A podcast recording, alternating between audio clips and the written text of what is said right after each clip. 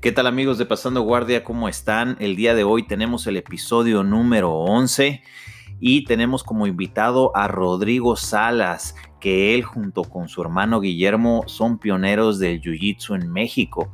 Empezaron entrenando artes marciales desde los noventas, después fueron a la Academia Gracie, tuvieron oportunidad de aprender de primera mano del gran máster Helio Gracie y bueno, nos cuentan pues desde cómo fue que llegaron ahí, su paso por otras artes marciales, eh, anécdotas y muchísimo más. Antes de eso, queremos dar gracias a nuestro patrocinador Bodega BJJ, que ahorita tiene oferta de limpia en algunos artículos que algunos ya están descontinuados o simplemente son la última pieza en su talla y tienen envío gratis a partir de mil pesos. Recuerden que Bodega BJJ puede enviar a todo México y Estados Unidos, así que búsquenlos en redes sociales, denle like y digan que nos escucharon aquí porque en la compra de su gui les van a mandar un parche de pasando guardia totalmente gratis mencionando esto.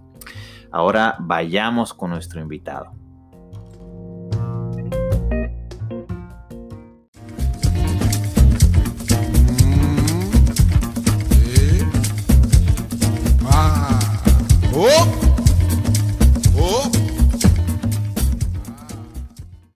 ¿Qué tal amigos de Pasando Guardia? ¿Cómo están? El día de hoy estamos aquí con un pionero del Jiu-Jitsu mexicano, el profesor Rodrigo Salas. ¿Cómo está, profe? Hola César, ¿cómo están amigos de Pasando Guardia? Un gusto estar con ustedes en esta podcast que vamos a realizar y pues con mucha emoción de poder compartir esta entrevista contigo y con tus radioescuchas, mi estimado César.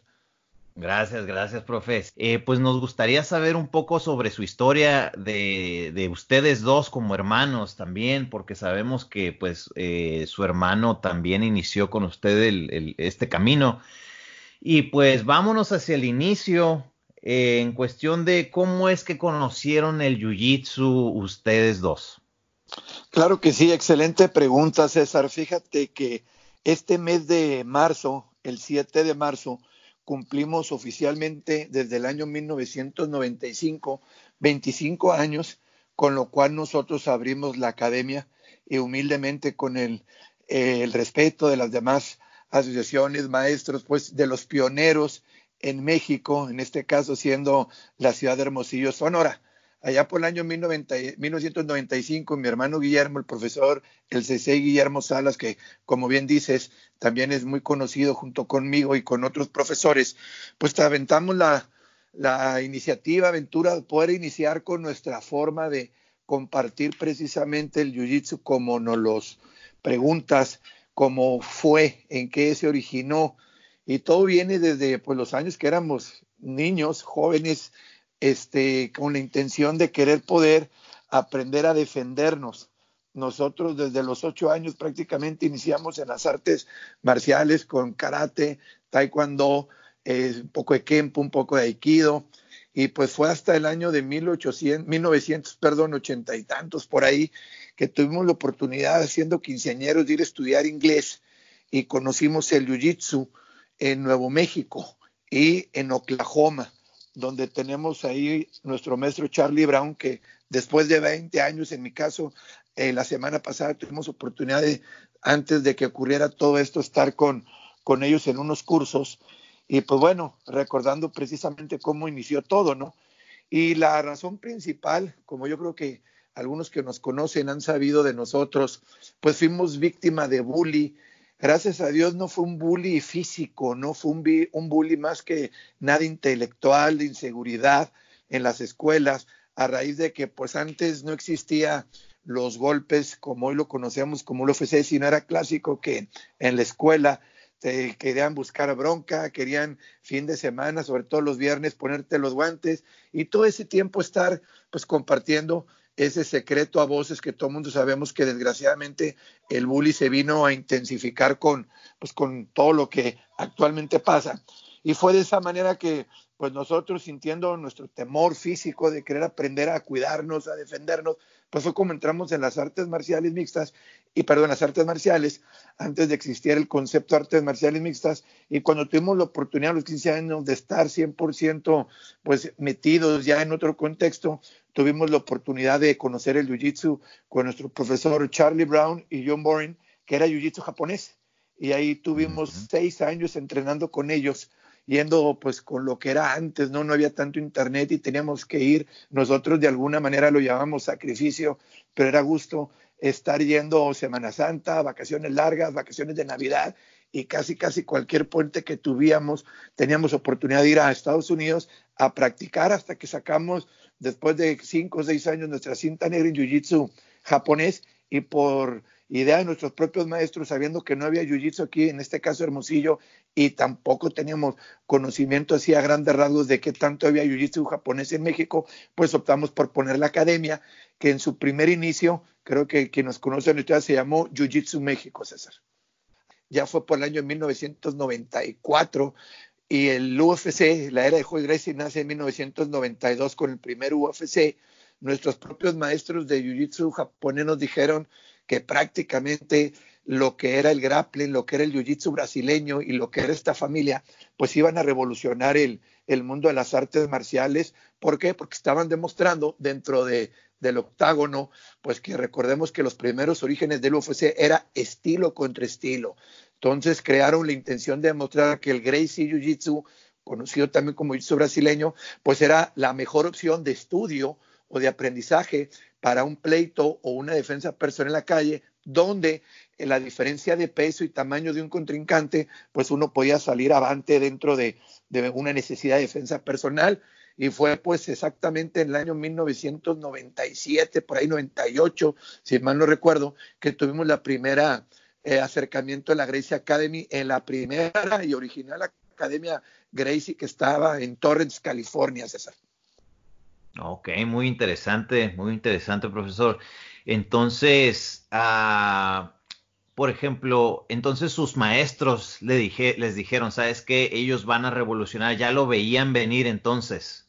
Sí, claro, como buenos maestros también pues estaban al pendiente y antes no existía pues toda esta tecnología del internet al nivel que existe pero pues si te vas un poquito a la historia, el YouTube brasileño, pues de, exactamente, nosotros todavía aprendíamos de, de, comprar CDs, libros, los libros de Joyce Gracie, muy famosos, y luego vinieron sus hermanos, sus primos, pero no existía pues solamente los tutoriales de YouTube, ni todo lo que hoy en día, como la Gracie University, que es eh, para mí una de las mejores plataformas de aprendizaje en línea cuando la gente no tiene la oportunidad de, de convivir e ir con ellos. Entonces nuestros maestros nos dijeron, ¿saben qué? Pues su segundo grado, o nosotros les recomendamos mucho que aparte de seguir siendo y apoyándolos como nuestros maestros, pues vayan y tomen clases, no tanto a lo mejor de dedicarnos 100% al Gracie Jiu-Jitsu, pero pues fue instantáneo el enamoramiento que tuvimos cuando pisamos por primera vez este, la Gracie Academy, eh, ese eh, es, ese acojamiento, esa bondad, esa forma de que entras y te atrae a todo el mundo. Para cuando nosotros lo hicimos, ya había dos, tres UFC, ya obviamente era Joyce Gracie famoso, daban las clases, no se daban a, a, abasto, 300 gentes. Nosotros pagamos clases privadas para tener oportunidad de tener directamente de la mano. Y pues compartirte que en ese entonces nosotros no conocíamos al profesor Mario Delgado. Simultáneamente en una misma línea de espacio y tiempo, pues él estaba con el profesor Renzo Gracie prácticamente haciendo lo mismo, ¿no? Entonces, por eso, con una humildad, nosotros manejamos, salvo algún registro que pudiéramos tener como mexicanos, que hubiera otras personas haciendo eso, porque nosotros no dejamos de ir para allá y preguntamos, éramos prácticamente los únicos mexicanos que estábamos yendo ahí, nosotros todavía no teníamos la intención de, de abrir una academia en México fue mi hermano, si no me recuerdo, en 2003, 2002, por allá que él se va a México.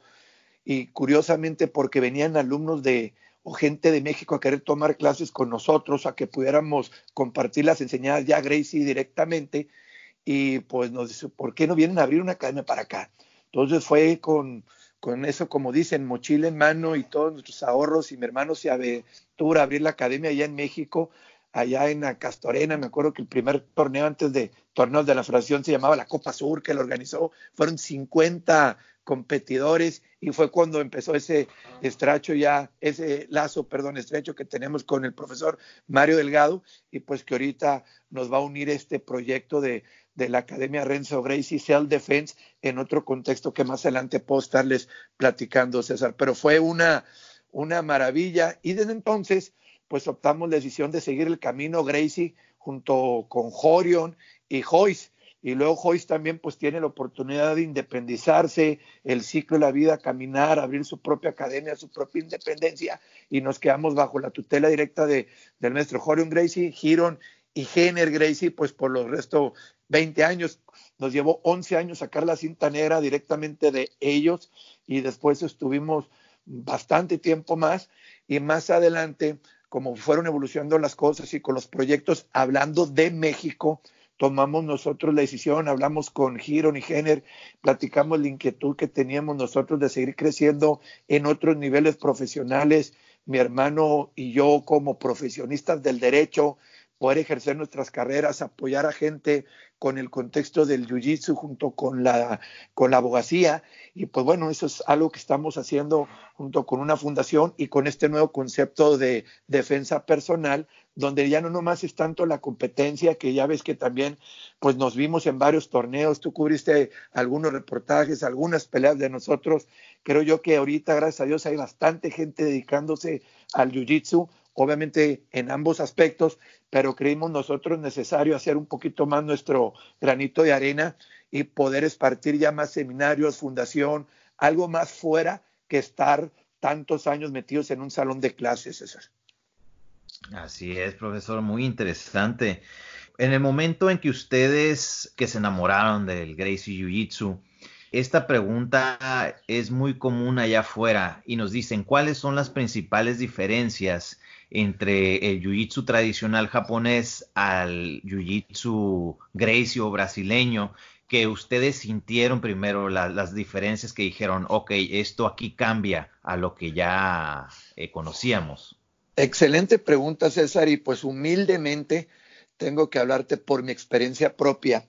Cuando nosotros somos cintas negras en Jiu-Jitsu tradicional, el cual obviamente viene mucho, o tiene mucho, pues de ahí nace el judo con Jigoro Kano, este, creo que nos sentíamos muy seguros en una defensa personal, en una situación de un pleito, estando arriba, ya que el jiu-jitsu tradicional o japonés tenía todos los derribes de judo, a hablar un poquito con la cuestión deportiva, pero las inmovilizaciones, las, las, las técnicas básicas, Ikkyo, Ninkyo, Sankyo, los derribes de Oso Togares, Ionage, Harai Gochi, pues nosotros nos sentíamos en una situación, incluso que tomamos un poquito de aikido con las películas de Steven Seagal, estando con él, que era una persona que maneja, pues y domina muy bien lo que es la parte eh, del aikido hardcore o fuerte que le llaman, donde vienen esas proyecciones o una técnica de aplicar las técnicas un poquito más duras en una situación, pues nos sentíamos un poquito seguros en la calle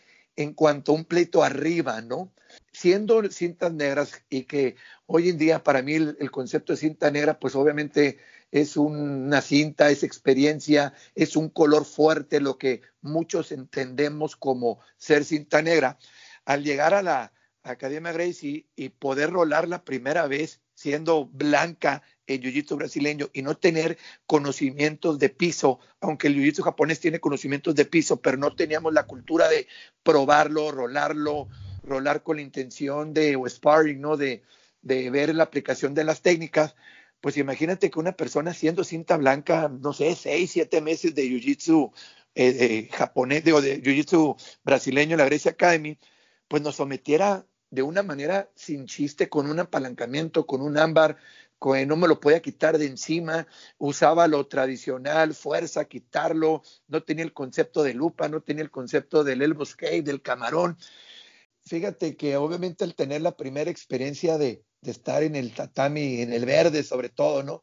Y un tatami muy grande, yo creo que sí se ha caracterizado la Academia de Grecia por tener bastante espacio en, en sus academias pues era impresionante ver tanta gente y llegar uno, sentirse un poquito, pues con ese, ego, seguridad de decir soy cinta negra, pues qué tan difícil puede ser si me llevaron al piso quitarme a alguien o tratar de aplicar alguna de las técnicas de jiu-jitsu tradicional, ¿no? Entonces, cuando estuvimos en el piso, nuestras primeras roladas, para mí fue impresionante y fue cuando sentí que hice un clic y cambió mi vida en complementar el jiu-jitsu tradicional o entendíamos lo que se refería a nuestros maestros de Jiu-Jitsu japonés tradicional, el aprender la técnica de piso o el grappling o el Gracie Jiu-Jitsu para poder complementar o sentirnos completos en una pelea real o en una técnica de defensa real. Entonces, cuando nos preguntan o la gente se hace la pregunta, ¿cuál es la diferencia del Jiu-Jitsu japonés o tradicional al brasileño o al Gracie Jiu-Jitsu? Pues mira, hoy en día yo creo que ya muy poca gente habla de jiu-jitsu para diferenciar japonés o brasileño. Yo creo que tenemos que unificar que la palabra jiu-jitsu prácticamente tiene que ser arriba y abajo, pero no podemos quitarle el mérito que merece el jiu-jitsu Gracie o el Brazilian Jiu-Jitsu, que son los expertos, porque precisamente quienes conocemos la historia, Helio Gracie, el creador o fundador de su concepto en cuanto a que era una persona que pesaba muy poquito y que era muy chiquita, logró aplicar su conocimiento, su físico con técnicas de jiu-jitsu tradicional, pues aplicándolas al piso. Y obviamente una de sus máximas que él maneja es que si no puedes ganarle a una persona arriba o en el, eh, por su cuestión de tu tamaño físico o fuerza, al llevarla al piso, pues entonces cambias toda esa energía y ahí entonces se convierte en lo que llaman el avalanca, apalancamiento o el average, ¿no? Entonces ahí fue por primera vez que empecé a creer o creí de una manera que definitivamente el jiu-jitsu o algún otro arte marcial, como de alguna manera no los habían mostrado en las películas, pues no deja de tener un poquito de, arte eh, pues entretenimiento entre lo que es el arte marcial como tal, todas las acrobacias, toda la destreza, toda la cuestión física que se tiene. Y cuando te topas en una rolada un poquito real, te vas a dar cuenta que desde el primer segundo ya la respiración, ya la fuerza, ya la técnica cambia. Y entonces fue como nosotros, pues a ese enamoramiento, de ahí ya cambió nuestra vida y empezamos a verlo como una necesidad de aprenderlo, poder incorporarlo a nuestras clases y obviamente transmitirlo a, a Hermosillo, que fue en este caso donde empezamos a transmitir ya el Gracie Jiu-Jitsu. Y la humildad llegó tanto que siendo cintas negras, eh, primero grado, que luego adquirimos el segundo en Jiu-Jitsu tradicional, dejamos por ponernos la cinta eh, negra y usar la cinta azul cuando nos la dieron al año.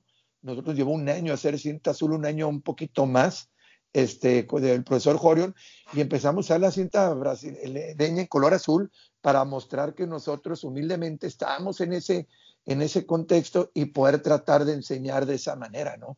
Entonces, ahorita es algo que traemos en nuestras clases de instrucción, explicar que el jiu-jitsu es uno, pero que es importante hoy en día aprender arriba como aprender abajo, ¿no? Porque sí es cierto, una vez Steven Sigan nos enseñó cuando también le preguntaron por qué aprendió jiu-jitsu brasileño, es, sí, dice, si bien es cierto, las, peleas empiezan, eh, terminan en el piso, muchas veces por lo general empiezan arriba, y si tengo la oportunidad de no tenerme que ir al piso, sobre todo cuando puedan ser múltiples atacantes, pues creo yo que hay que estar arriba y abajo.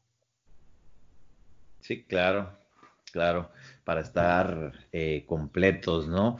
Eh, habló del de, pues, gran máster Helio Gracie, ¿no? Que él eh, revolucionó y sobre todo también el, el, uso de la guardia, ¿no? Que él usaba bastante y no era muy utilizado eh, cómo, pues desarrolló esa, esa área.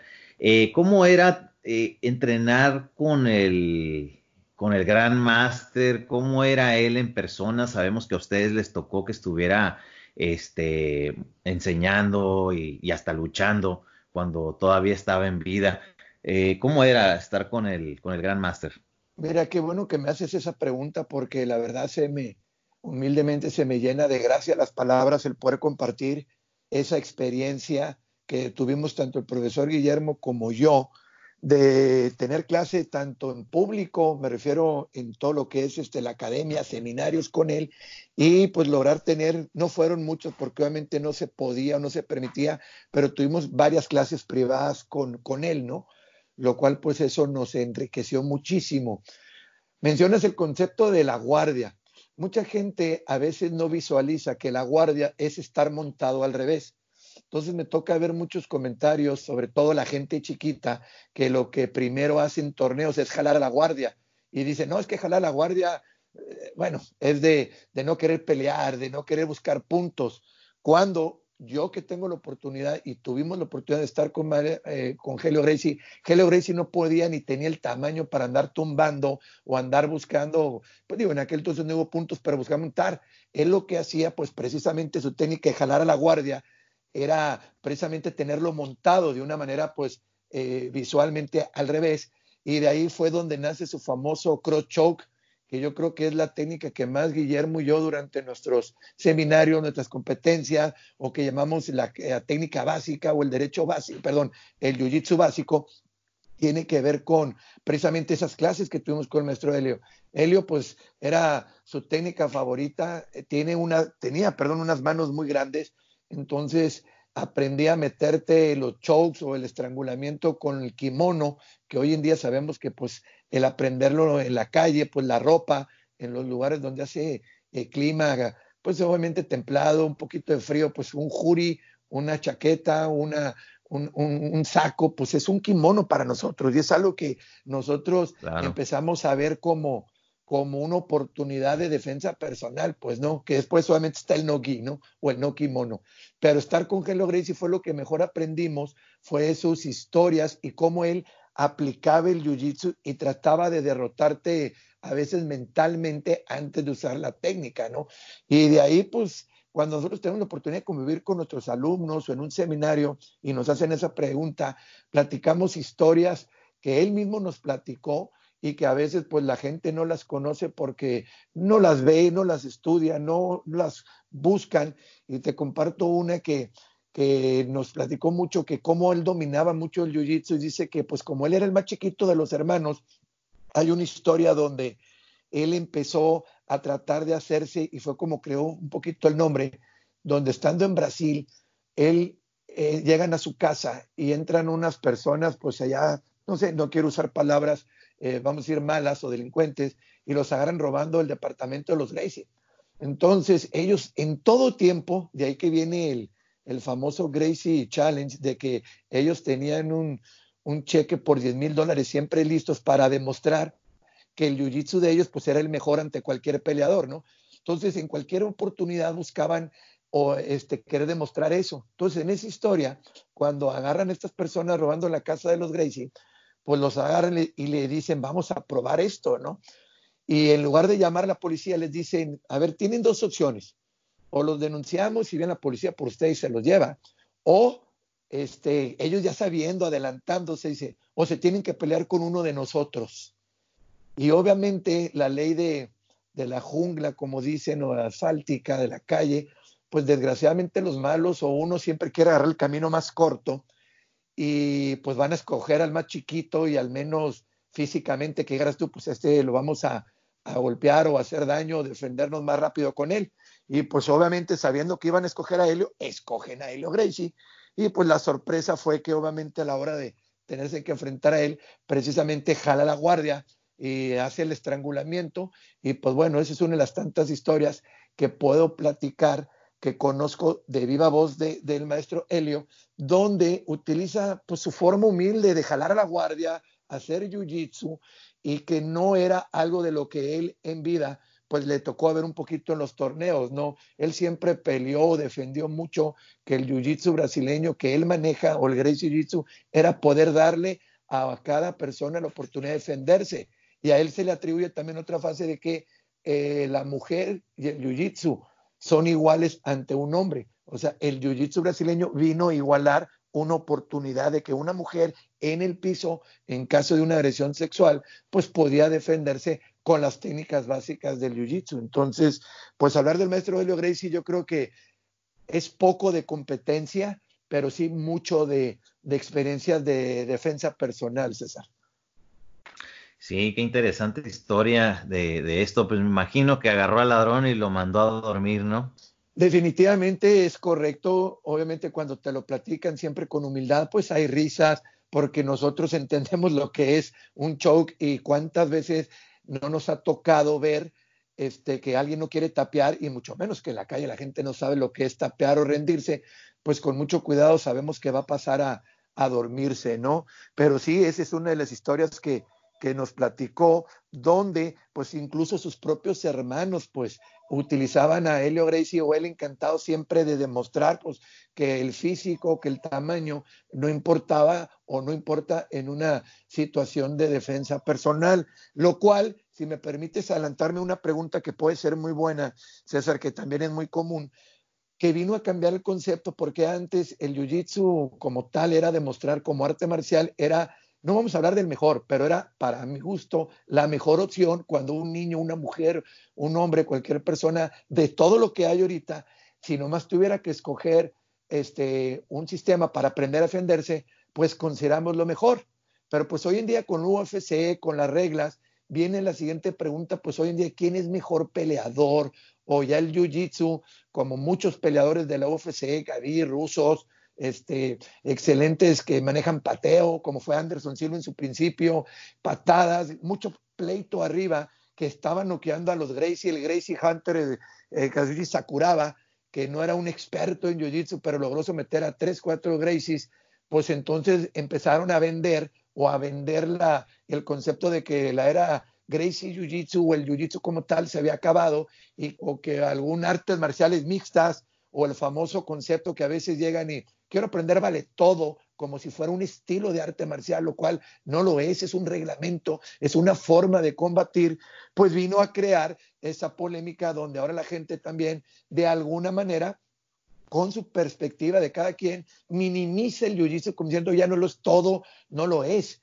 Entonces, de ahí que Guillermo y yo, junto con otros maestros, hemos tratado de decir, no lo es todo y nunca lo ha sido es una mejor opción para nosotros que si hoy un niño, una mujer quiere aprender un estilo marcial de todos los que hay, podamos recomendar el Jiu-Jitsu, porque yo creo que de 100 alumnos, 10 cuando mucho quieren o entran con la intención de competir, los demás son niños víctimas de bullying, mujeres acostumbradas a querer aprender algo más y que han sido víctimas de algún tipo de acoso sexual o personas trabajadoras que no les importa competir. Entonces, a esas personas, el Jiu-Jitsu creo yo que sigue siendo la mejor opción para enseñarles a defenderse.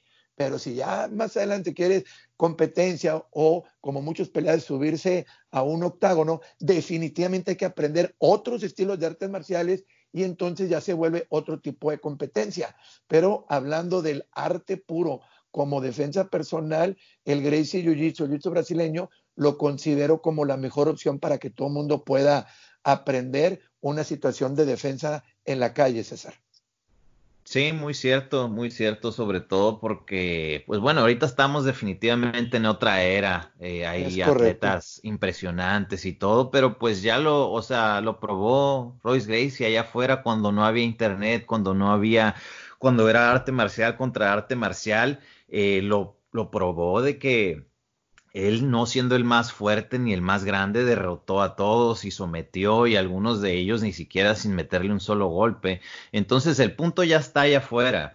Eh, lo que ahora la gente pregunta, me imagino yo, y es pues siempre va a ser la pregunta del millón para todo, en todo tema, es eh, cómo llego más rápido a donde a, ser el mejor, o sea, los, los shortcuts, pues entonces, eh, sabemos que en el Jiu-Jitsu no hay, no, hay, no hay shortcuts y estos a veces los quieren, los quieren tomar pues simplemente entrenando eh, MMA, que, que, pues claro, es, es muy válido porque ya está todo aquí, ya está mucho más fácil, está toda la información, están los atletas que ya este, pasaron a ser de los que antes eran especialistas en un arte, después se hicieron especialistas, medio especialistas en entrenar dos o tres que ya tenían striking y, jiu-jitsu y ahora pues ya todo es súper, o sea, todo está muy adelantado, pues, y todos ya saben todo.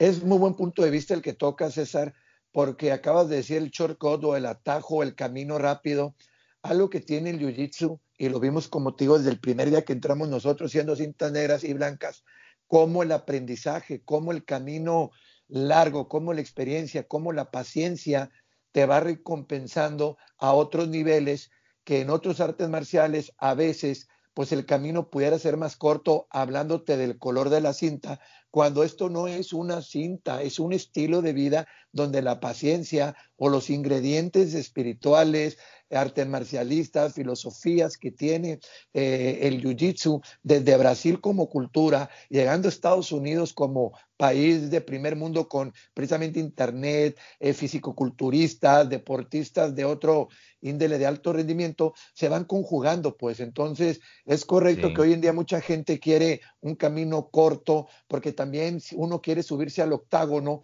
y el tiempo de vida de, del octágono es muy corto o las oportunidades pues hay que buscarlas y pueden ser difíciles para estar óptimo en un periodo de vida de 6, 7, 8, 10 años, ¿no? Y después puede venir un declive. ¿Por qué? Porque vienen jóvenes talentos con más preparación, no digo con más jiu-jitsu, con más artes marciales, sino con un knockout muy oportuno, con una técnica muy oportuna, eh, esa es la preparación física, ¿no? Que, exactamente, que, eso es lo que vino. Que, pues. eso también es muy importante. O sea, eso fue lo que vino a cambiar otros torneos. El maestro eh, Hickson Gracie, para muchos el mejor peleador de, lo, de la historia en Vale Todo. Y ahorita otra historia que platica Helio Gracie, y esa sí está en, en, YouTube. Y decías ahorita el por qué fue Joyce Gracie el que peleó en el octágono, cuando en aquel entonces Hickson Gracie, que venía desde, desde Japón, su video show que está en YouTube, véanlo, es una manera preciosa de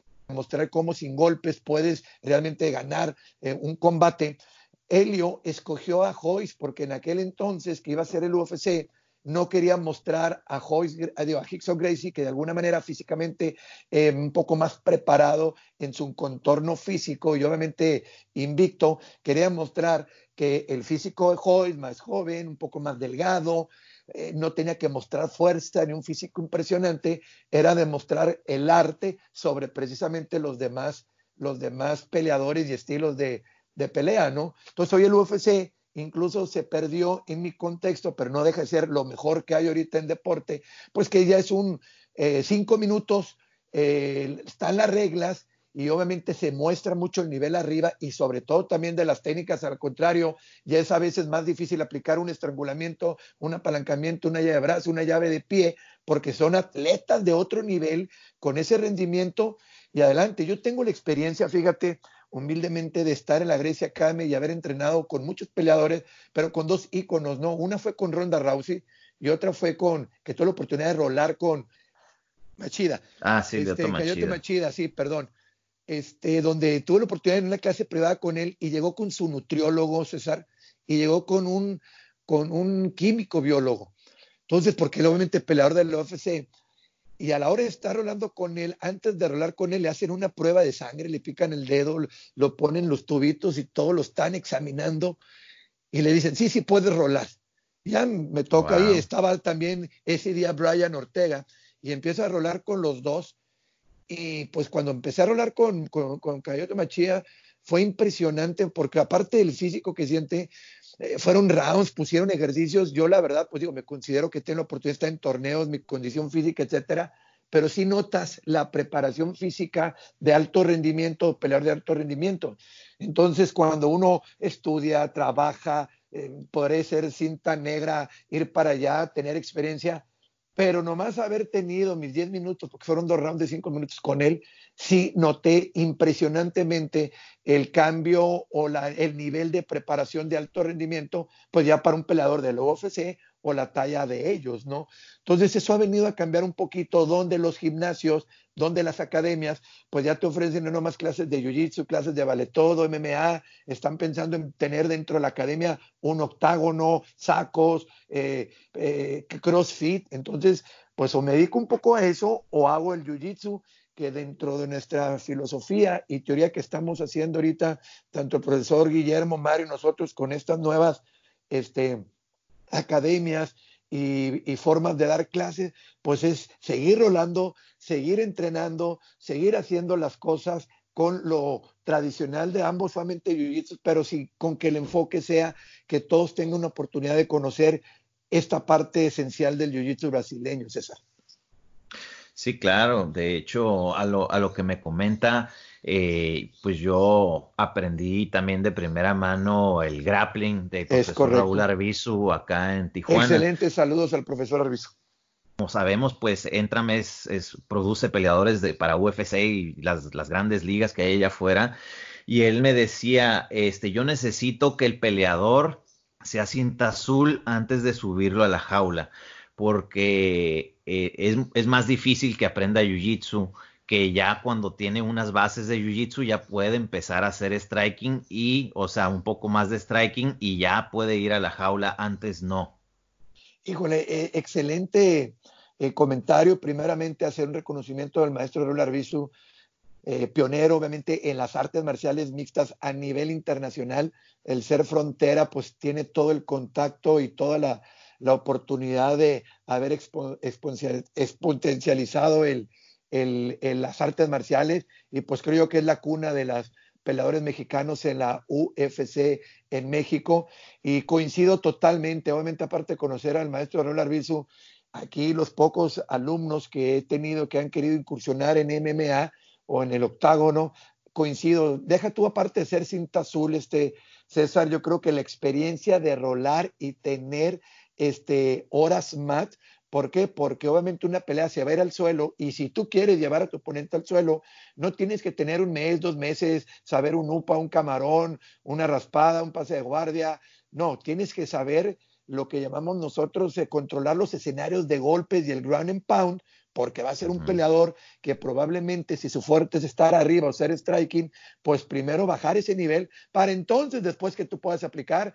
el grappling. Y coincido totalmente con el profesor Raúl, el ser un cinta azul, eso es lo que debes de conocer para poderte subir a una si seas un experto o algún otro grado alto en cualquier arte marcial arriba, porque si es garantía que la pelea se puede ir al piso y tengas que tener esos esos, esas herramientas, esas técnicas, ¿no? Entonces, de hecho, por eso, cuando uno entra o nosotros tratamos de practicar el Gracie Combatis, que es la primera cinta azul, no hablamos de torneo, no hablamos de torneo a puntos, pero sí te puede servir el Gracie Combatis precisamente para una pelea de, de valetó arriba un octágono, porque estás hablando de las primeras técnicas contra golpes, patadas y contra alguien que nos quiere hacer daño, con golpes y eso te permite visualizar esa realidad y subirte al octágono, ¿no? Aunque están las reglas en contra de querer poder competir eh, eh, primeramente, ¿no? Hay muchos torneos que ya la cantidad de gente que es, que ya no están permitiendo cintas blancas, que todos empiezan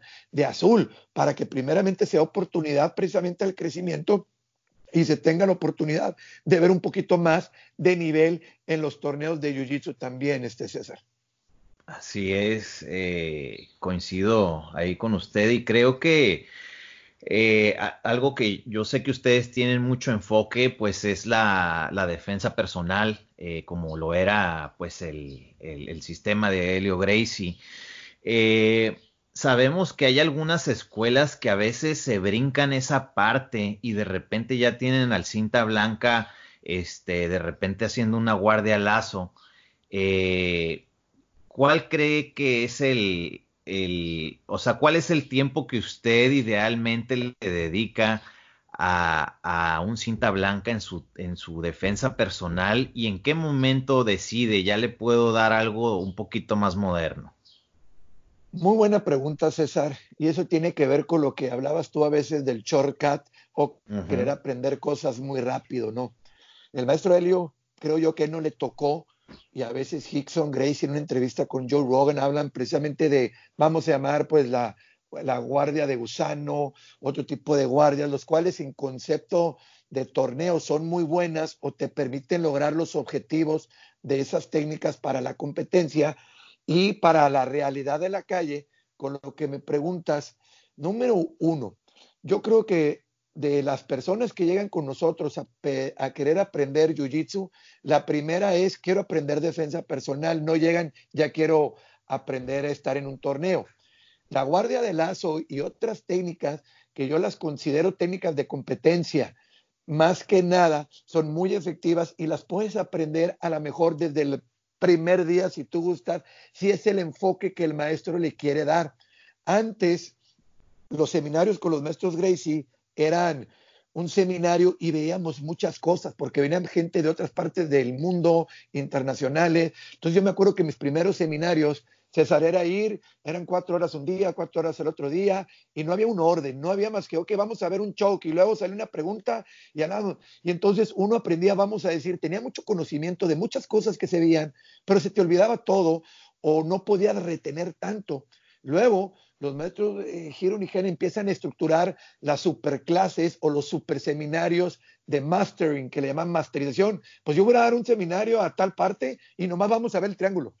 O nomás vamos a ver la pura montura, ni siquiera bien sometimiento, pero una masterización de la posición o del sometimiento donde un alumno veía más respuesta y más aprovechaba el seminario porque se volvía en esas tres, cuatro horas eh, más máster, por ponerle como le llamaban ellos, o, o, abundar un poquito más en el conocimiento de la técnica del triángulo, por ejemplo, donde el triángulo invertido, el triángulo desde la guardia, el triángulo de la montura, el triángulo cómo sacarlo desde la espalda, el triángulo la defensa, el triángulo, eh, si el, todo eso.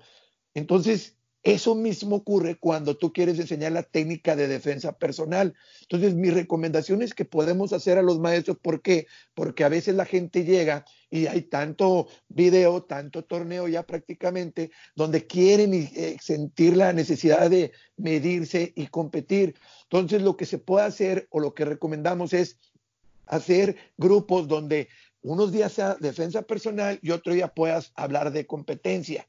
Y en eso, por ejemplo, el ejemplo de la guardia de lazo, ¿qué tan avanzada puede ser eso? ¿Qué tan avanzado puede ser un ámbar de helicóptero?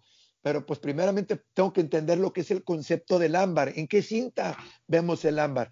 Pues precisamente, humildemente, muchos profesores, o sea, grandes maestros, están tratando de alguna manera de poner un orden con manuales, con técnicas que debes de dominar para hacer cinta azul, luego cinta morada. Antes y mi hermano y yo, junto con el profesor Mario, que somos de la vieja escuela, Raúl, era experiencia, era experiencia, ¿no? Era agarrar tantos años, ver rolar. Bueno, nosotros vivimos la transición de cinta negra y volver a empezar con la cinta azul en forma de enseñarla. O sea, tomar el manual del Gracie Combative, tomar los manuales, y eso nos vino a enseñar otro nivel. Por ejemplo, si algunos me han conocido a mí, cómo logré tener tantos niños o que los niños estuvieran encantados cuando sale la película Los Avengers y logro encontrar en un momento de mi vida, un momento de una playera de Spider-Man y cómo me fui de una clase así, los niños estaban encantados y empiezas a meter una metodología donde los niños puedan sentir una atracción sobre la técnica, sobre la defensa personal, sobre un poquito cómo jugar al bueno y al malo, al superhéroe y empiezas a involucrar todos los conocimientos, te vas dando cuenta que el deporte o la parte de los puntos es para nosotros no más ni menos importante, pero creo yo que si a mí me pides que te enseñe, primero enseño lo que a mí y a Guillermo en un principio nos hizo querer entrar a las artes marciales, aprender a defenderte. Entonces, una técnica de competencia, César, no veo yo que no la puedas enseñar en cualquier parte de la cinta. Lo que sí creo yo es que, como todo, quieres negociar, pues te enseño una de defensa, te enseño una de, de deporte, ¿no? Pero maestro Helio en una de sus historias decía, cuando uno aprende bien lo básico, lo avanzado o las técnicas de torneo o una técnica de fantasía es más difícil hacer. ¿Por qué? Porque te están haciendo tan bien lo básico que es difícil hacer algo avanzado.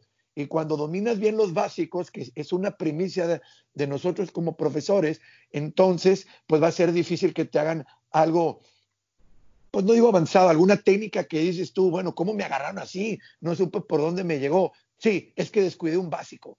Entonces, un ajedrez, una técnica, por eso la cinta de negras, a veces los torneos son un poco más lentos o para mucha gente primeriza, más enfadoso porque quieren ver en qué momento el negro hace algo. Espera, me estás hablando de dos cintas negras donde cada, exactamente, donde cada codo, cada centímetro te lo pelean y te lo defienden.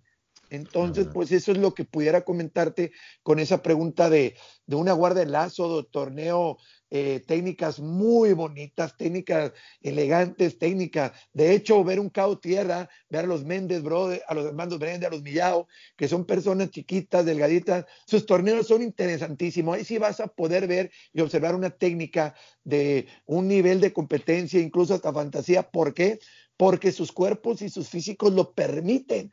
Pero ya hablar a un Roger Gracie, un Buchecha, vas a ver una técnica básica bien hecha. O que se decía por puntos. Entonces, creo yo que nosotros como profesores podemos enseñar o poderle dar a los alumnos los dos mundos, pero en nuestro caso el profesor Guillermo y yo, y creo que hay muchos, estamos haciendo más énfasis primer año, primera cinta azul, como bien decía el, maestro Abraham, dice, si quieres subirte al octágono, que sea pura defensa personal. Este. Claro, se permite rolar, pero no hacemos énfasis en mucha técnica de, de, de, torneo, César. Sí, claro, yo pienso que el, debe de despertar solo en el alumno, ¿no? La curiosidad de, de la competencia porque pues es verdad, siento yo que, no sé, probablemente si lo ponemos en promedio, 7 de cada 10 pues va por aprender a defenderse. Es correcto. Eh, y, tal vez otros hasta para adelgazar o algo así, y después ya cambia, ¿no? con el camino pero sí es muy importante que, que, se sientan seguros de su arte marcial, pues a la hora de que, no sé, tal vez le pregunte el primo o el hermano, ¿y qué es eso? ¿Qué es lo que haces? Y, y pueda hacer tal vez un, un cross choke que, que, son complicados. En realidad, ah, ahorita que me comentó, regresando a lo del maestro Helio, eh, es común, no sé si será casualidad, pero es común que alguien que tenga mano grande pueda este, ejecutar estos chokes de, de, una manera muy eficiente. este, está, por ejemplo, ahí a Majid, le dicen manos de gorila, y pues cómo pegaba estos, estos béisbol. Eh, dicen también que el maestro Helio tenía unas muñecas muy anchas. Este, es, es, es esto algo que usted considera que, que, pues definitivamente sí tiene que ver o sea, que alguien que tenga esto, obviamente va a tener una mayor fuerza y una mejor manera de ejecutar estos, estas, estos chokes.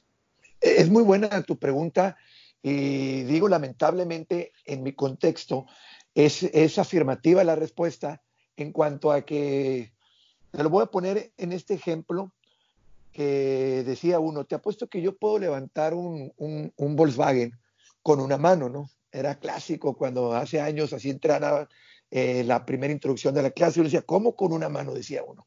Sí, claro, te apuesto 100 pesos a que puedo levantar un bloque con una mano. Y obviamente la dudaba, ¿no? Porque ¿cómo con una mano? ¿no? Entonces, cuando eh, se hacía la dinámica así, acepto, etcétera, pues inteligentemente uno agarraba el jack del carro o bajaba el jack, lo ponía en la, en la donde debe de ir y con una mano pues levantaba el, el carro, ¿no? Entonces, ah, no se vale. No, es que yo te dije que lo levantaba con una mano. No te dije qué técnica iba a utilizar. Entonces, la dinámica que tú me pones de los shows, como Helio Gracie, los baseball shows de Magui y todo eso, eh, es lo mismo. O sea, cada persona debe de aprender que su cuerpo lo beneficia y no digo que lo perjudica, pero sí que lo limita. Yo me acuerdo en karate quería abrirme, abrir las piernas 180 grados, Van Damme, decías tú una patada hasta arriba.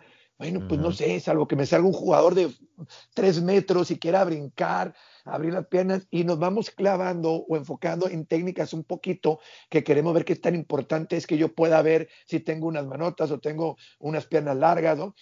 Al contrario, si tienes unas manos largas o unos antebrazos fuertes, como era el maestro Helio, ¿de qué manera puedo utilizar esa ventaja para con mi oponente? Entonces los chokes entraban más fácil, en, en los antebrazos, en, en, lo que llamamos a veces eh, cross eh, chokes, de, perdón, face chokes, que, que, no está en la garganta o en las carotias, sino está, uno defiende metiendo la mandíbula, pero ahí entra el antebrazo y es un dolor que te obliga a tapear, pues no es que estés haciendo mal un choke o algo, estás aprovechando tus antebrazos como una persona, una guardia elástica, una guardia, la guardia, tienen, eh, pueden abrir las piernas 180 grados, tiene una elasticidad. Imagínate lo difícil que va a ser salir de esa guardia o en un, en un pleito, la guardia de, de, de, gusano poder subir, etcétera. Templane, Teddy Bravo, que maneja mucho todos los conceptos pues entonces viene a revolucionar. No nos podemos cerrar ni a lo básico, pero sí el Jiu-Jitsu me enseña a mí a que si ese es mi oponente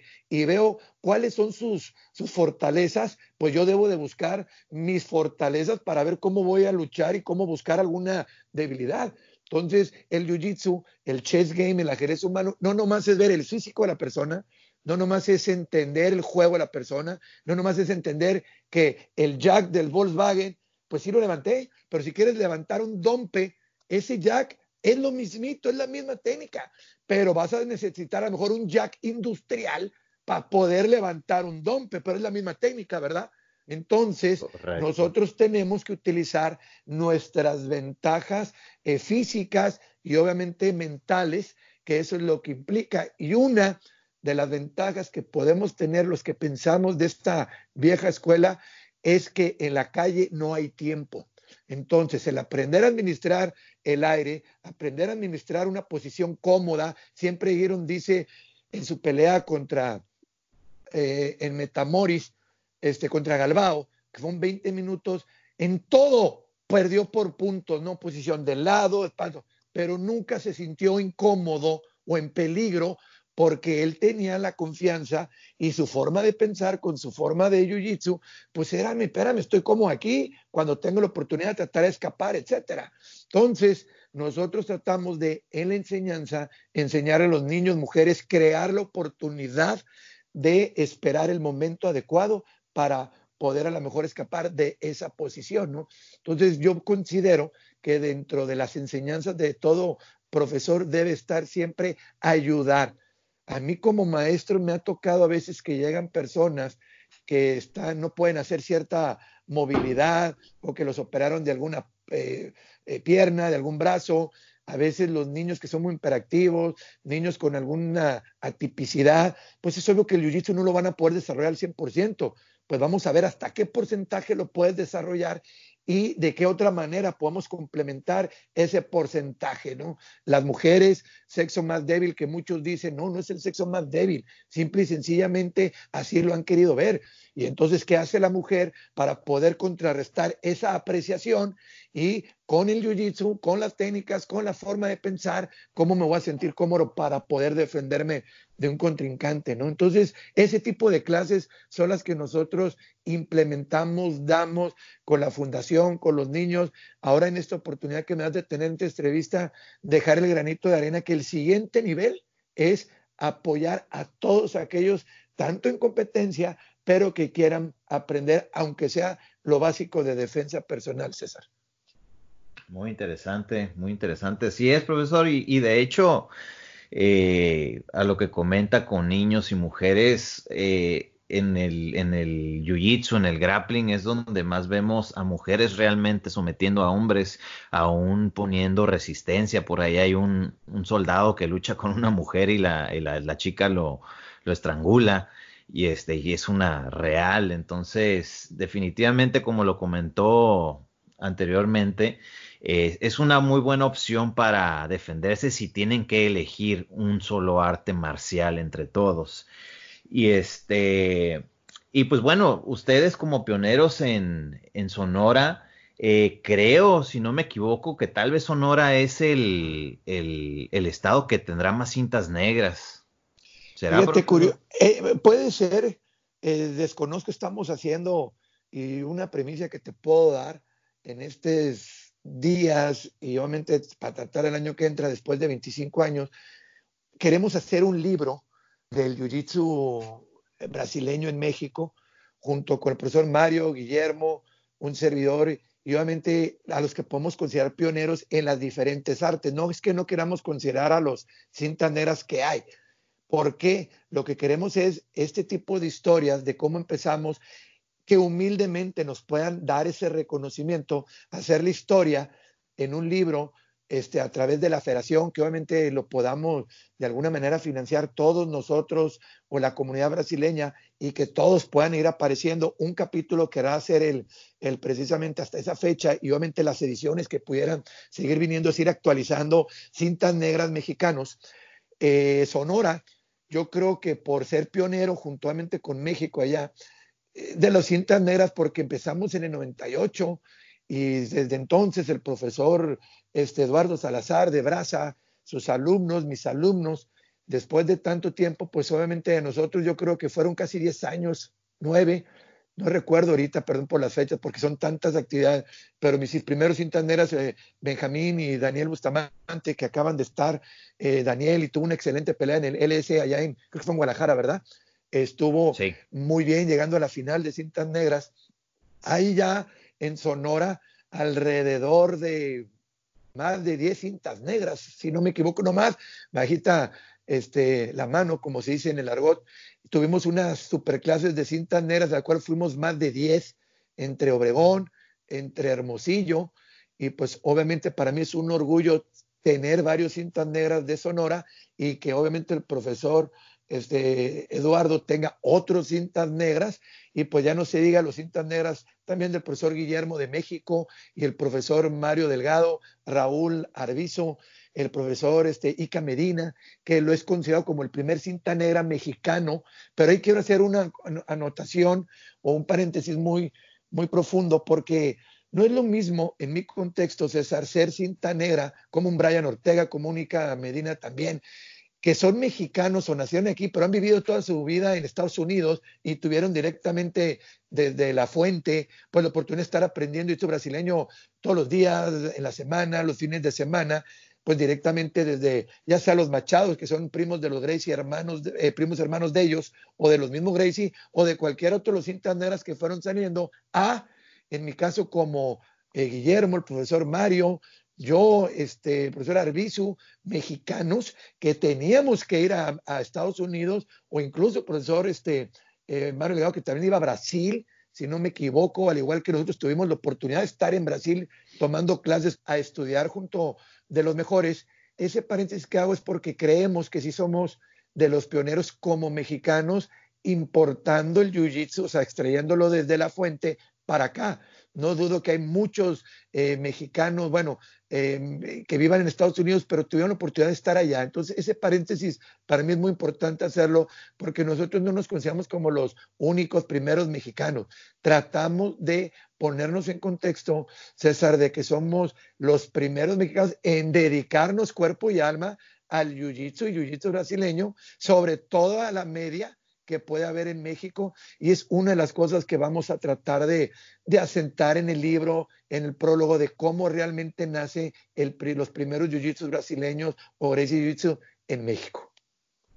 Ah, pues muy bien, va a estar muy interesante el libro. ¿Para cuándo cree que vaya a salir? Pues mira, apenas estamos tratando de buscar y ojalá pueda servir a lo mejor este podcast para buscar eh, licenciados en historia, en licenciados en periodismo, en gente, por ejemplo, tú obviamente pasando guardia, un reconocimiento que es el portal, creo yo, más completo que existe como pionero, así y Magazine o la Grappling en Estados Unidos, que fueron revistas que han desaparecido de alguna manera eh, editorial, pero siguen virtualmente, pues nos quieren ayudar a empezar a recopilar toda esta información, anécdotas, donde pues yo poco a poco como abogado y la experiencia un poquito, pues obviamente en tener este, redactar, argumentar, cómo poder lograr un libro fácil de leer, que la gente lo pudiera querer entender, que haya anécdotas, historias, em, em, inicios, eh, competencia, técnicas de defensa, una parte pública, no sé, esa, se tiene que hacer un, un, índice, pero lo que sí es un hecho es que queremos que toda la comunidad eh, de Jiu-Jitsu brasileño, pues activos, por ejemplo, desde su primer día hasta donde estamos, podamos abarcarlo y hacerlo. Entonces, lejos de tener una fecha, tenemos la idea, tenemos la intención de eh, todos los peleadores mexicanos del UFC, Alexa Grasso, que se les pueda dedicar un capítulo a cada uno, este, para que de ahí pueda hacer un parteaguas, para que puedan salir historias o libros en lo personal de cada uno.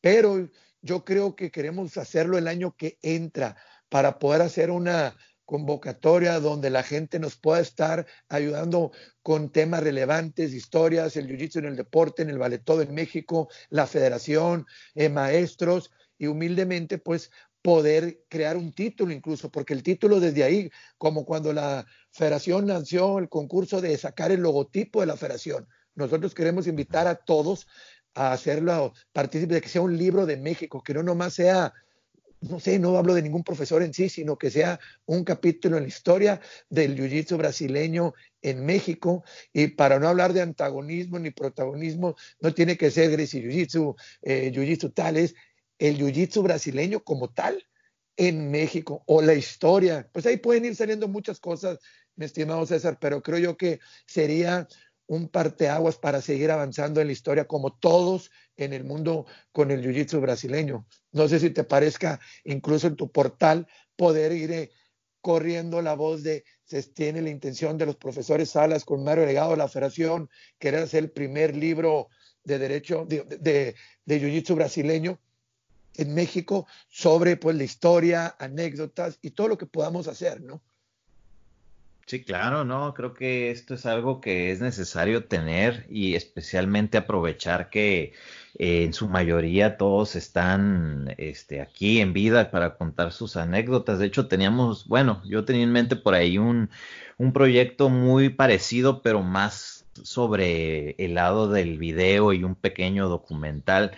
Pero sí, sin duda sería muy interesante que esto esté ahí. Eh, creo que es necesario porque pues México siempre ha sido un, país donde siempre lo que son deportes de contacto como el box y las artes marciales, hasta la misma lucha libre que sabemos que entra en otro contexto, pero sigue siendo parte de, pues es un país donde eh, es necesario que estas historias se escriban y se compartan porque no dudo que en un futuro tengamos algún campeón mundial en cinta negra definitivamente coincido contigo y esa idea es perfecta, la que dices tú hoy en día con todo lo que son las series, Netflix, este, todas las, estas plataformas, prácticamente deberá hacerse un documental, una historia, algo sobre el jiu-jitsu eh, brasileño en México para poder exhibir precisamente el futuro que viene, o sea, un parteaguas, un antes, un presente y a dónde estás, porque definitivamente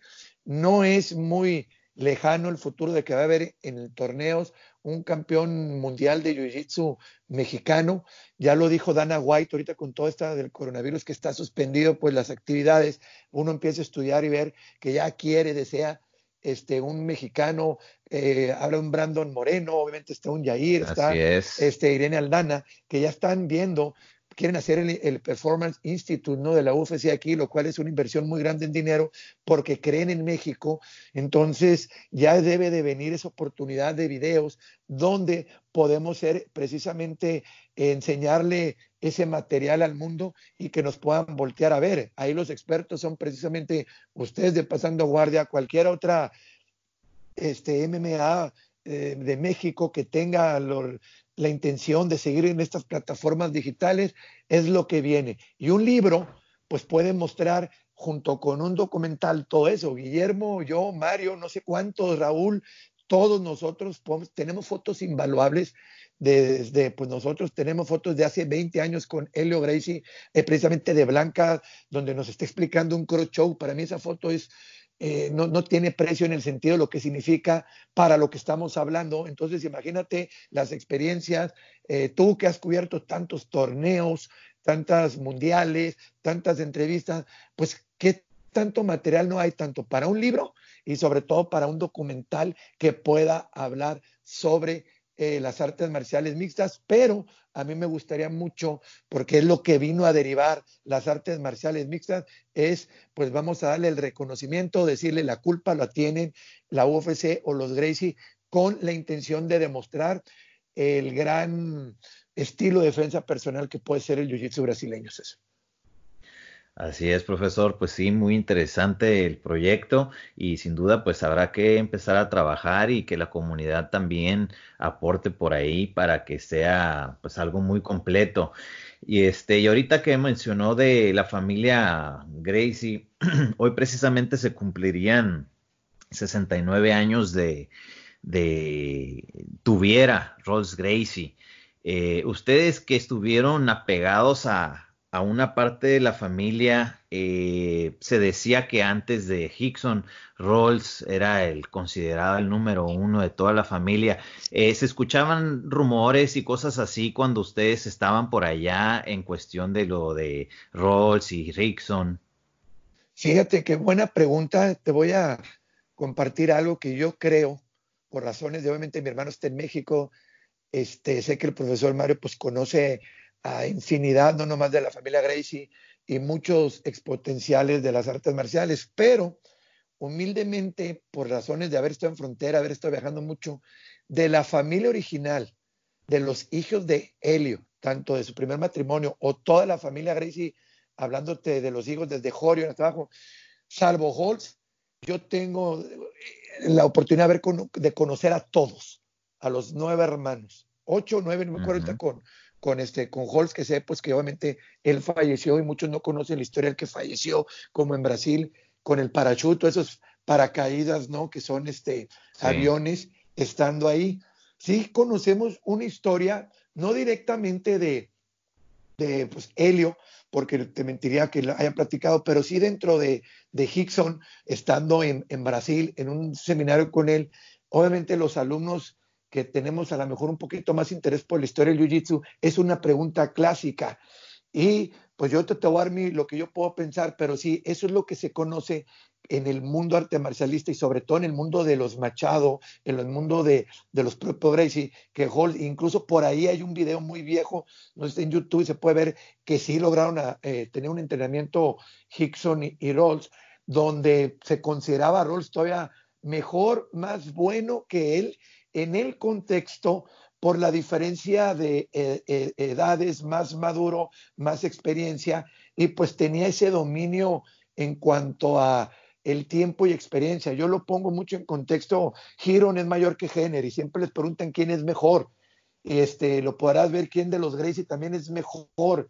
Entonces, creo yo que no tengo yo un conocimiento tacto de videos, de algún otro eh, algo palpable donde puedas decir, y yo crear mi propio juicio, que para mí Holz era mejor.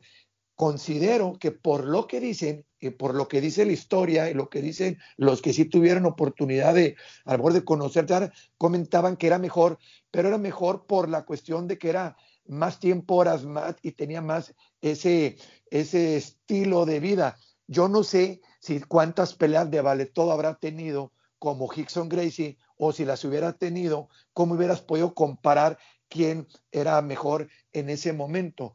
Pero dentro de la historia o de las anécdotas que nosotros vivimos, sí es correcto el que se conoce como a Holz mejor que Hickson o con la apreciación de que era mejor en esos tiempos o en esos contextos. Mi perspectiva personal es que puedo reconocerlo porque lo hice la historia, pero si hablas de lo que a mí me ha tocado vivir o lo que sí he percibido, pues es que Hickson ha sido considerado tanto por los Gracie, por muchos, como el mejor peleador o exponente de Gracie Jiu-Jitsu o peleador de vale todo que existe o que ha existido en estos tiempos. Sí, sí, claro, porque Hickson también tuvo la oportunidad de seguir adelante. Este, Rolls cuando, cuando murió tenía 31, que pues es una edad joven y podríamos decir que es el prime de, un peleador esa edad.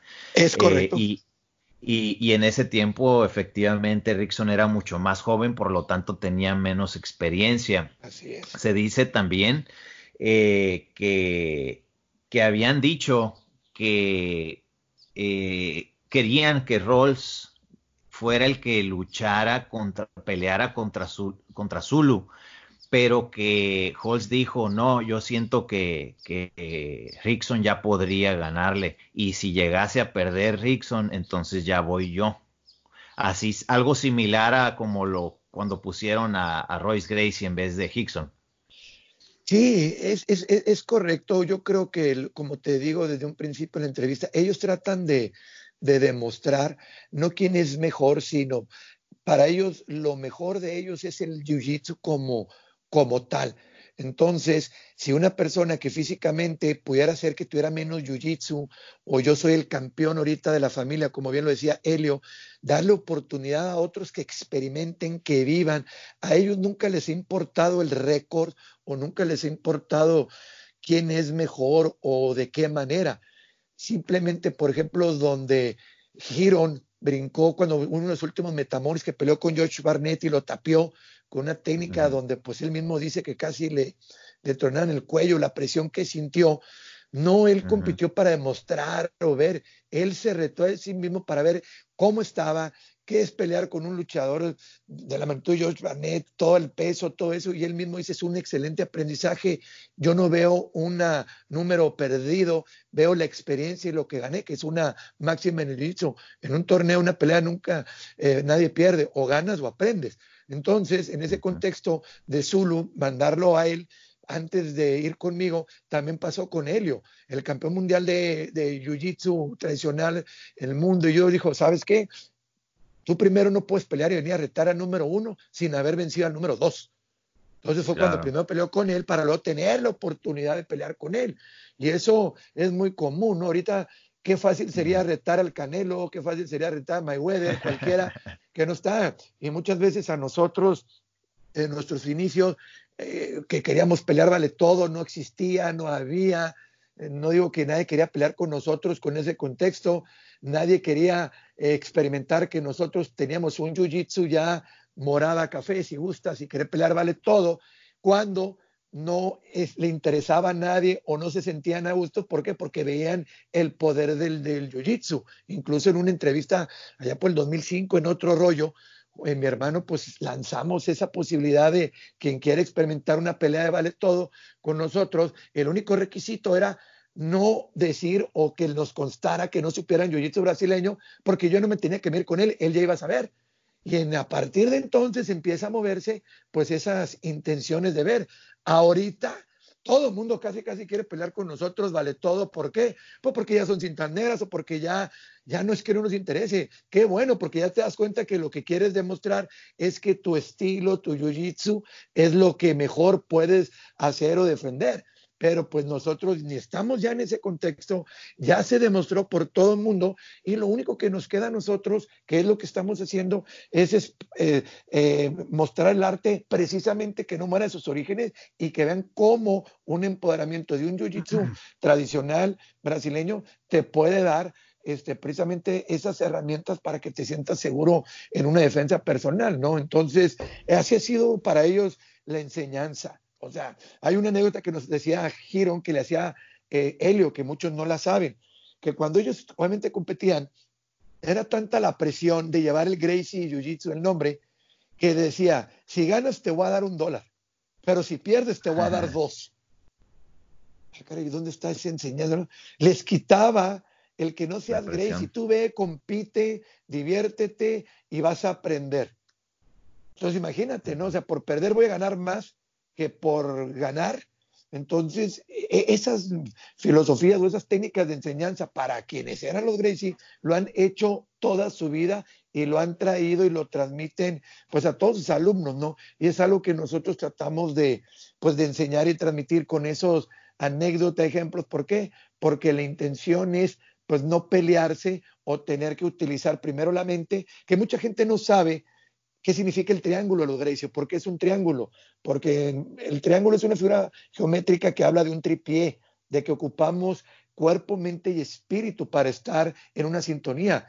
Y entonces Hickson en todas sus clases, seminarios, eh, anécdotas, practica que él siempre anda tratar de estar bien integrado en el triángulo. O sea, no puede sentir que él puede pelear si no está bien en una de las patas del triángulo, el tripié, que puede ser, si no estoy mentalmente bien, pues no puedo estar bien físicamente y no puedo estar bien también espiritualmente, ¿no? Entonces esa filosofía también es importante enseñarla para que la gente pueda que el jiu-jitsu primeramente es interno y después es físico, porque dos preguntas siempre eh, nos, esto nos enseñó Steven Seagal en nuestros seminarios, donde no tenemos respuesta.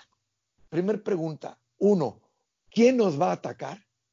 ¿Quién va a ser mi contrincante? Y número dos, que no tiene respuestas, ¿qué voy a necesitar yo para poder neutralizar ese atacante? Entonces, si te hables eh, eh, eh, la mente, como bien te decía Hickson, la mente es un paracaídas, funciona estando abierta, es ese triángulo. Necesito estar bien físicamente, mentalmente, espiritualmente. Y de ahí te cierro este, este triángulo, donde lo Gracie, pues creo yo que muchos han oído hablar de la, la dieta Gracie, donde para ellos tienen que estar eh, por dentro, su salud, nutridos.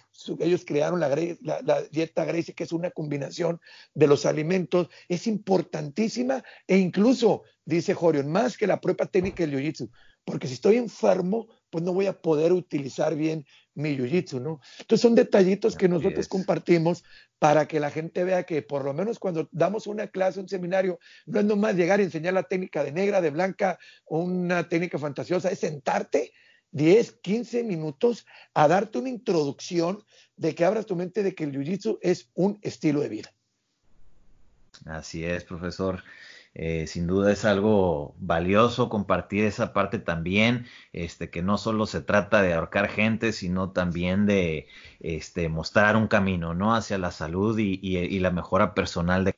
Un camino para que las personas cuando expresen después el jiu-jitsu lo hablen pues con esta pasión, con este enseñanza de vida y como decimos nosotros, o una de las frases de las diez reglas del decalo del abogado, la última, que dice que cuando tu hijo te pregunte que si, ¿qué le recomendarías que fuera cuando quisiste una carrera estudiar de grande? Le dice, pues un abogado, estudia el derecho para ayudar a las demás yo hago lo mismo. Nosotros tratamos de enseñar el jiu-jitsu para cuando una persona en la calle que nos preguntan mucho, oye, tú eres el de la televisión, tú eres uno de los cuates sala, este, sigues haciendo jiu-jitsu, oye, fíjate que quiero meter a mi hijo eh, en una reunión, preguntan, ¿qué me recomiendas?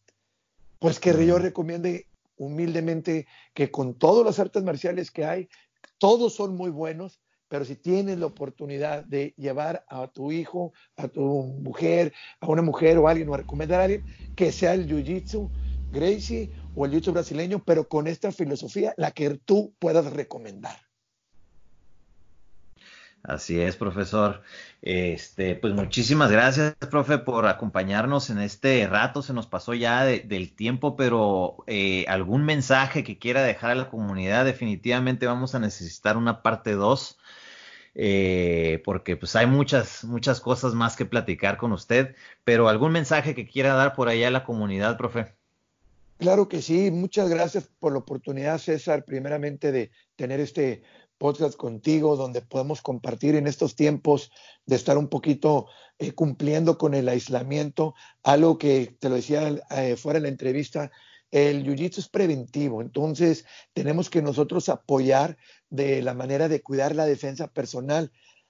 El mensaje que quiero transmitir a, la, a los que nos escuchan en cuanto al jiu-jitsu es que quienes hagan jiu-jitsu, practiquen jiu-jitsu, no es lo mismo tomar la clase con la intención de aprender, con la intención de que es lo de moda, con la intención de que me recomendaron tantito el curso, a que de alguna manera experimenten el poder de academias con todo el respeto de todas las academias existentes, se encuentren certificadas o avaladas por un maestro el cual tenga una trayectoria que se dedique a hacer el bien. Hacer daño es muy fácil, hacer el bien, dedicarse al jiu-jitsu, a transmitir el conocimiento, a enseñar el conocimiento, a que vivan el conocimiento, a que el jiu-jitsu no es el dojo ni el tatami, va más allá que es lo que estamos haciendo hoy en día los profesores sala, estar en fundación, estar en la televisión, estar dando seminarios o clases fuera del contexto de estar adentro de un salón de clase, es que los alumnos y la gente que quiera practicar pueda tener de primera mano de la fuente de los tantos maestros excelentes que hay ahorita hoy en México. Ya no es tan necesario buscar un maestro en Brasil y un maestro en Estados Unidos. Ya en México, yo creo que una de las finalidades que va a tener México a nivel nacional es que por lo menos en cada estado de los 32 haya un profesor certificado y avalado por cualquier maestro internacional que se dedique de por vida a estar transmitiendo el jiu-jitsu o la enseñanza principal que es la defensa personal y todo lo demás que conlleve a ello, César. Entonces, muchas gracias por la oportunidad. Para mí es un momento crucial en nuestras vidas como profesores y maestros de Jiu-Jitsu y, esperemos podamos contar con el apoyo para todo lo que viene, tanto la federación, los torneos, eh, los peleadores mexicanos en la UFC, poder hacer, eh, ¿por qué nuevamente digo, el libro, algún documental y que pues por nuestras redes sociales, junto conmigo, el maestro Guillermo y todos los demás profesores, que a veces no es que no los mencionamos, son tantos que el reconocimiento siempre ha estado para mí, para Guillermo, eh, con todos ellos. Entonces, el mensaje es aprendan a defenderse antes de querer competir y van a ver cómo les puede cambiar eh, su vida de una manera interna con el triángulo de Jiu-Jitsu. Excelente, pues muy, muy buen mensaje, profesor. Eh, le agradecemos el tiempo de acompañarnos. Y este, y pues bueno, esperamos vernos próximamente. Ojalá sea en el Nacional, aunque se mueva un poquito si es necesario. ¿Tiene alguna primicia sobre eso? Usted que está con la federación. No tenemos ahorita eh, cancelamiento que se haya cancelado una orden directa de poder cancelar. Ahorita está todo cancelado, por, por lo que está pasando, pero se tienen fechas vigentes hasta el 20 de abril y en mayo empezará a reanudar los entrenamientos, los gimnasios, hablando de nuestra área. Probablemente, eh, esto lo tengo que lo está viendo precisamente Mario Delgado, presidente, y, Guillermo, pues solamente ya se tiene una fecha registrada, una fecha eh, calendarizada con lo que es el, el, apartado de, de, la sede del Nacional, pero probablemente, pues como está ocurriendo todo, se tenga que mover y en mi contexto lo que implique, se tendrá que mover. ¿Por qué? Porque obviamente se está dejando de entrenar y aunque hay que llegar a, la fecha del torneo, pues creo yo que este mes, probablemente a lo mejor otro mes que pudieran querernos tener en algún tipo de precaución o aislamiento, pues el entrenamiento es muy importante para poder llegar preparados y con todo el éxito del mundo al torneo. No creo, ahorita no tengo que se haya movido de manera oficial, pero pues obviamente a través de las redes sociales de la federación y de nosotros mismos estaremos comunicando si hay un cambio, precisamente por eso, ¿no? Pero si se tiene que hacer o incluso si los mismos competidores que para ellos el torneo sienten que se tuviera también que cambiar, aunque no fuera necesario cancelarlo por, por, por ley, pero sí porque pues nos perdimos dos meses de entrenamiento o no estamos al 100, pues tendremos que tomar las medidas necesarias para poderlo cambiar para ustedes, ¿no? Pero de momento tengo entendido que sigue el Nacional con la fecha, César. Excelente, pues bueno, ya escucharon para los que tenían esa duda, este, pues a seguir entrenando, haciendo lo que se pueda desde su casa, ¿no? Es correcto, y también ahorita puedo incitar e invitar a la población, marcial obviamente, que con esto que estamos, que todos los que nos seguimos o las comunidades jiu en Facebook o Instagram, sin ningún problema pueden agarrar un compañero, bueno, un hermano, alguien que no puedan tener un contacto, o si no, subir un video, subir un video donde quieran platicar. El maestro Enrique Chimeo ha estado haciendo en, Facebook eh, lives, a veces una clase en solitario, compartiendo consejos, haciendo cosas. Entonces, el jiu-jitsu va más allá y es lo que tratamos nosotros de hacer con este podcast que estás haciendo, César, con algún comentario, con alguna anécdota, con alguna situación. Entonces, a veces es muy bueno si vemos algo eh, positivo de esto, de haber dejado tantito el doyo y ver de qué otras maneras podemos aprender jiu-jitsu. El jiu-jitsu no nomás lo vamos a aprender en el aula, en el tatami, en la clase. Ahorita todo el mundo ahora sí está buscando en YouTube algo, pero bueno, nosotros como cinta azul, cinta blanca, profesor, eh, eh, comentarista, entrevistador, pasando guardia, ¿qué estoy haciendo? ¿Qué, qué, ¿De qué manera puedo poner yo un poquito para poder aprender más?